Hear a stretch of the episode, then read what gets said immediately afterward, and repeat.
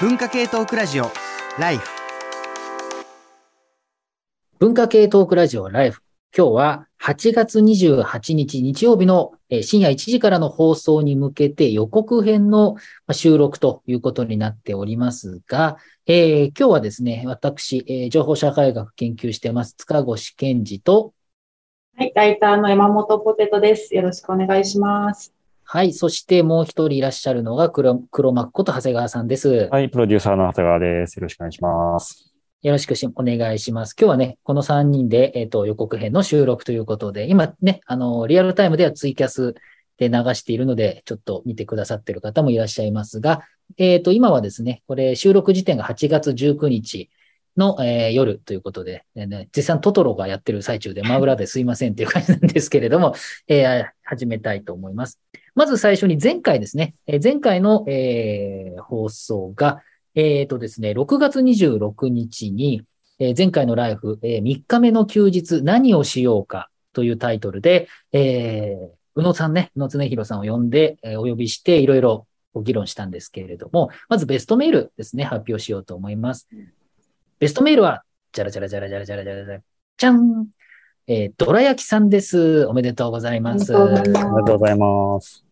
はい。どら焼きさんはですね、えっ、と、最初の方だけ読みますと、この週だけ3日間休みという突発的な休みではなく、毎週3日休みという恒常的な休みなのであれば、えー小説、俳句、脚本、陶芸のような創作物を作ってみたいと思いますということでですね。えーこれはチャーリーさんが、えー前回ね、えメインだったので、チャーリーさんに選んでもらったんですけれども、えっ、と、休むということの想像力を広げてくれたということでですね、このどら焼きさんの、えーメールがベストメールということになります。えーおめでとうございますという感じでございます。ありがとうございます。まあ、今回ね、えーあの、この回は、あの、宇野恒弘さんに久しぶりに来ていただいたのと、あとあの、チェコ好きさんこと和田まりなさんね、えー初登場ということで、えーまあ、二人とも、あの、チェコ好きさんはなんかもうじ、すでにその週休3日制を実践されてるっていうね、お話も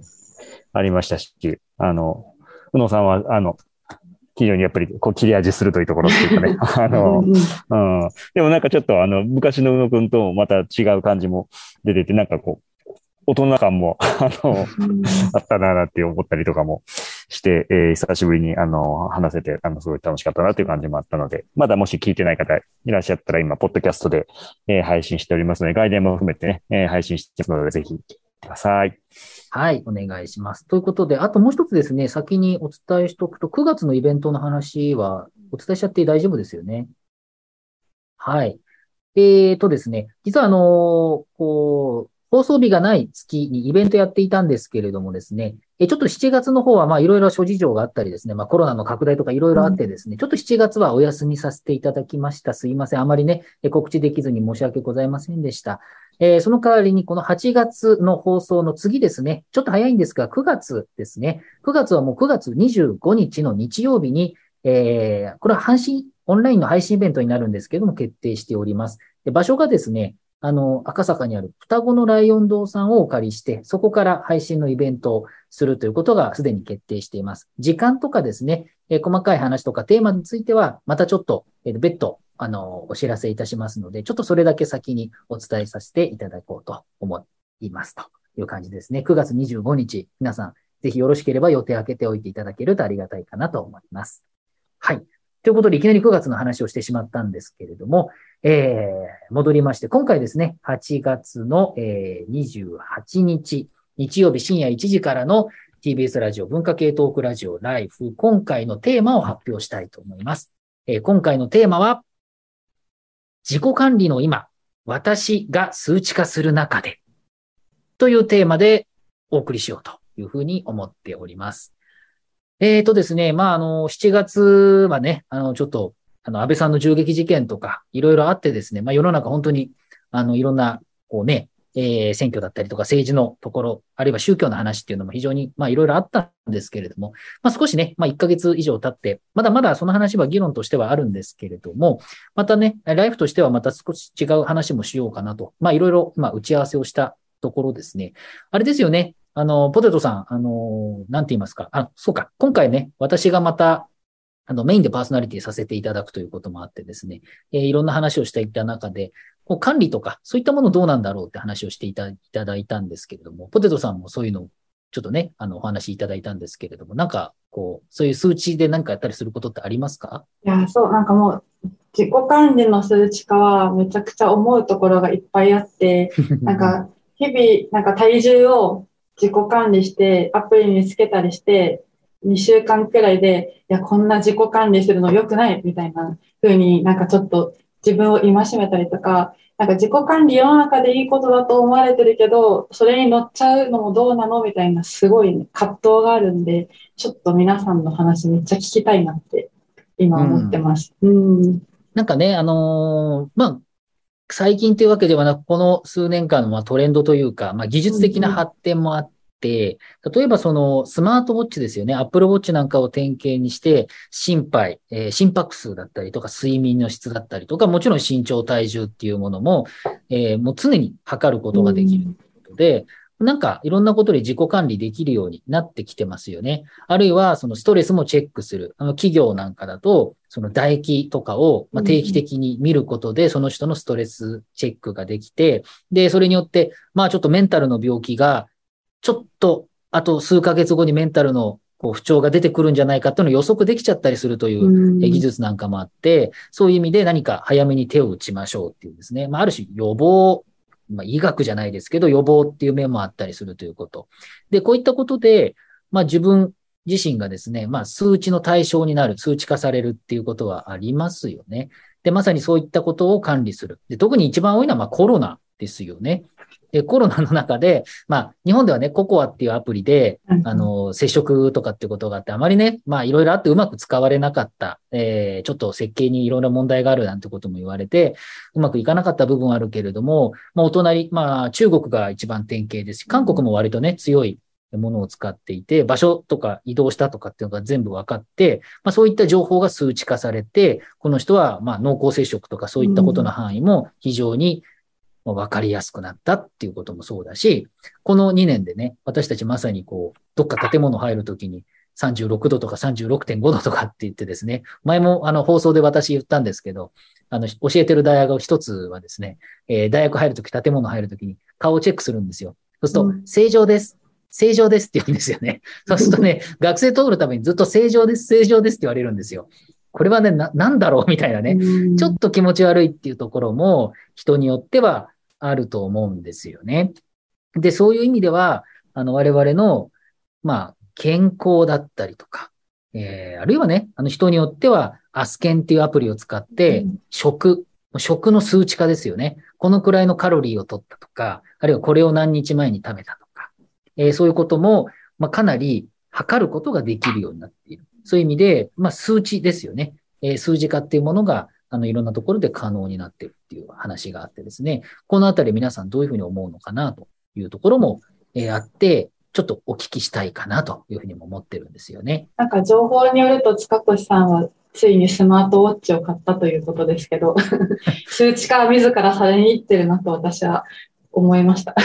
あのね、いや、これもちょっとどうしようかなと思ったんですけどね、うんあの、Apple Watch がやっぱり一番典型だと思うんですけど、まあ結構値段もするじゃないですか。うんで、そしたらね、お友達が、あの、会社言わないですけど、とある、あの、中国の会社のスマートウォッチってのは非常に安いと1万円もしないと。で、これを使ってみたらそこそこや、あの、いいんだよっていうふうに教えてもらってですね、睡眠の質を教えてくれて、で例えばお酒飲んだ次の日は睡眠の質がめちゃくちゃ下がって確かに調子が悪いと。うんそれは当たり前なんだけども、で、えーそういったものを見たときに、こう、自分で数値で見てね、え例えば、えっと、なんか体重計と一緒に連動させて、その筋トレした次、筋トレした日のね、次の日に、えー筋肉量が上がるなんていう話もあったりするわけなんですよね。で、そういったこともあるとですね、あのー今回のテーマですけども、先ほど言ったようにですね、自己管理の今、私が数値化する中でということで、その、自己管理をしようということが、まあ、非常に重要なテーマになってきていて、でその自己管理のために様々なアプリとか、今私が言ったスマートウォッチを使って、私に関するデータがものすごい数値化されていく。まあコロナも健康データとか、えーそういったもので数値化されていくっていうことが、まあ当たり前になってきた。で、まあ、さっき言ったみたいに勝手に数値化されることもあれば、自ら数値化をしていってね、自分の情報のデータを数値化させて便利に使っていくっていう人もいたりする。で、これはあの、今言った数値ってもう本当に健康とか、あ食べ物とか、何でもね、数値化できているっていうことが、まあ最近のトレンドでもあったりすると。でも、これ、ね、数値化されるの嫌だなとか、めんどくさいなっていうふうに思うこともあって、それが、ポテトさんは嫌だってことですよね。そうですね。あとなんか、割と数値化とか、エクセルとか私結構大好きなタイプで、うん、で、なんかこれ初めて人に言うんですけど、なんかあの、ベンジャミン・フランクリンが、なんか13個くらい徳を、なんかあって、彼の中で徳を。で、それを毎日できたかどうかノートにチェックしてたっていうのを見て、うん、私もなんか自分で13個くらい徳を作って、エクセルに今日できたかどうかずっと記入してた時期があって ちょっと、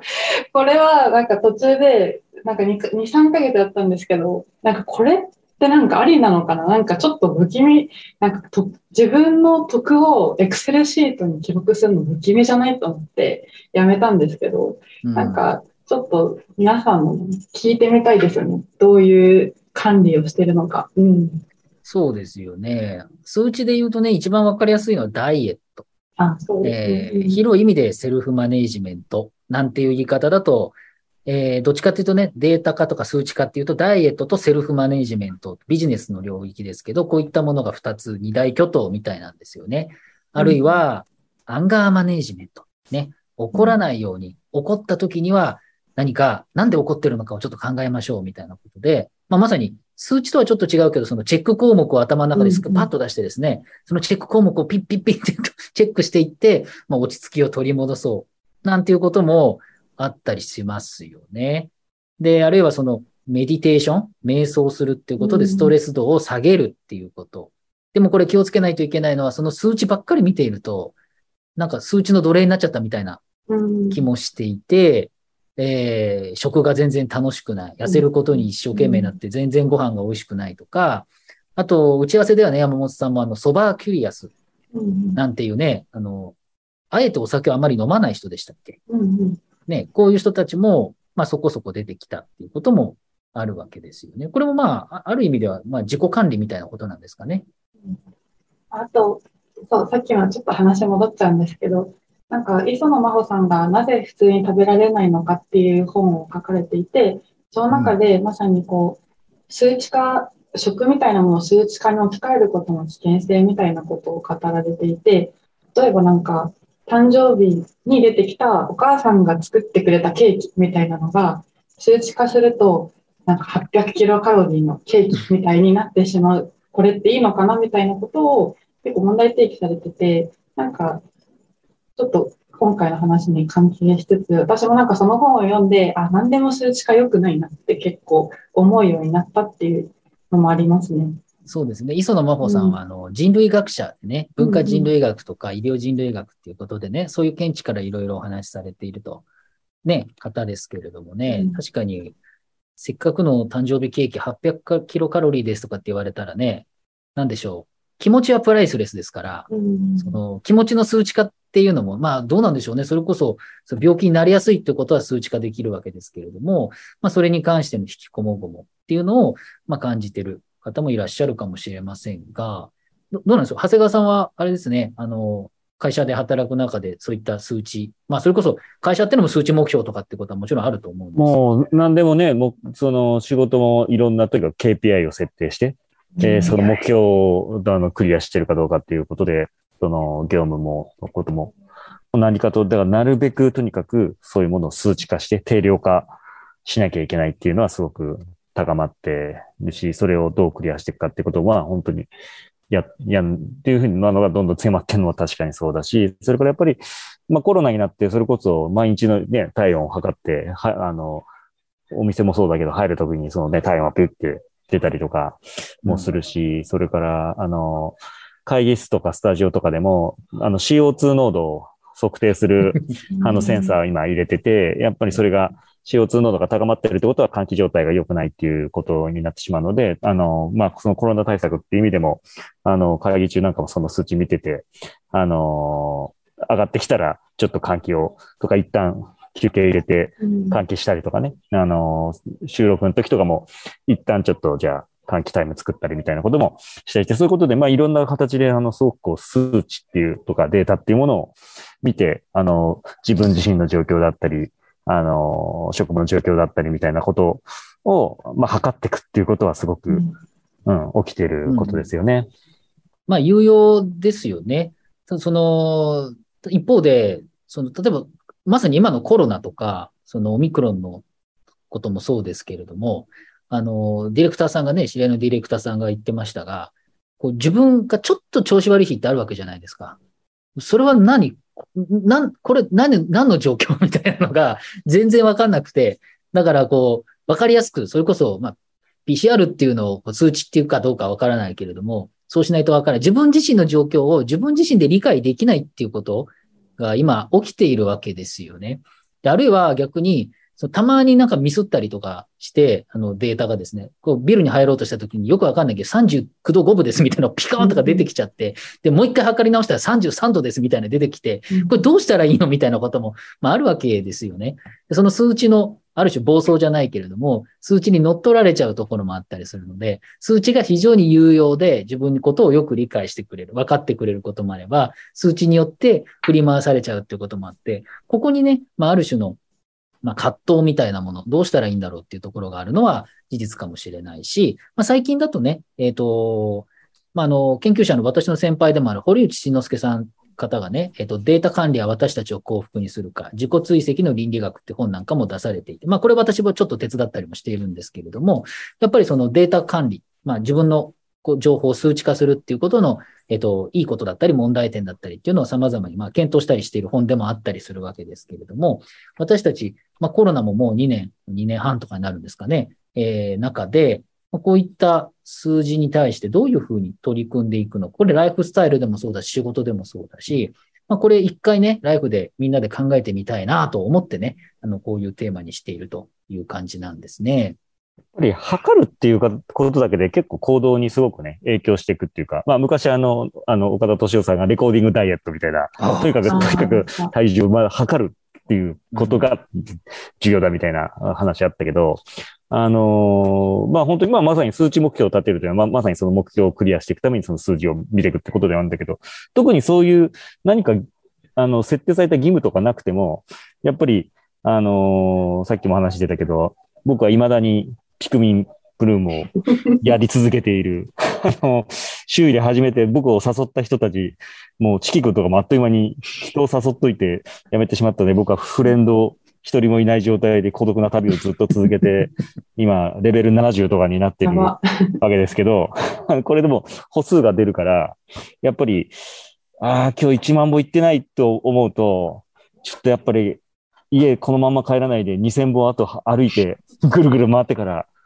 じゃないとなんとなく気分が落ち着かないみたいなことになったりとかして、やっぱこう測ってるっていうだけで自分の行動に結構影響出るななんてこともすごくうん実感するんで、まあそういうことがどういうふうにね、影響してたり、いろんな行動とかに、あのーどんなこう社会も影響してるのかみたいなこととかっていうのは考えてみたいなって気がしますけどね。あと、これはちょっと、まあ、卑近な例かもしれないですけど、結構その管理するの好きな人いるじゃないですか。データ管理いっぱいしたい人って、エクセル好きとかね。そういう意味だと、その、それこそまさに歩数の情報って、歩数の情報だけ抜き取って別のとこに移動したいとかってあるわけですけど、結構もうそのアプリが終わっちゃったら、なんか小遣い帳とか僕つけてるんですけど、もう何年もつけてる小遣い帳のデータって、どどうすんだろう？なんか他に移動できんのかな？とか、なんか、その、一つのアプリとか一つの会社がなくなっちゃったらどうすんだろう？みたいなデータの引き継ぎとかっていうのも、自分の情報って自分の、こう、なくなっちゃったら大変っていうことです。Android、iPhone への移行とかもそうだけれども、会社が変わっちゃうとか、で、まあ、それってセキュリティの問題にもつながってくると思うんですけれども、このあたりとかでちょっと困ってるなとか、このデータどうやってもう置いてるだけなんだけどどうしようかなとか、ちっちゃい頃撮った自分の、それこそ8ミリビデオとかをもう一回 DVD に焼くみたいな、もう DVD ももう使わないよとかって、なんかそういうこともあると思うんですよね。そのデータの引き継ぎなんていうこともある。っていうことも考えたり、あるいは、そうね、あの、お子さんがいる人はお子さんに対してちっちゃい頃からどのくらいデータ管理すればいいのかとか、すごい、まあ、考えると思うんですよね。子供にじゃあスマホとかなんとかを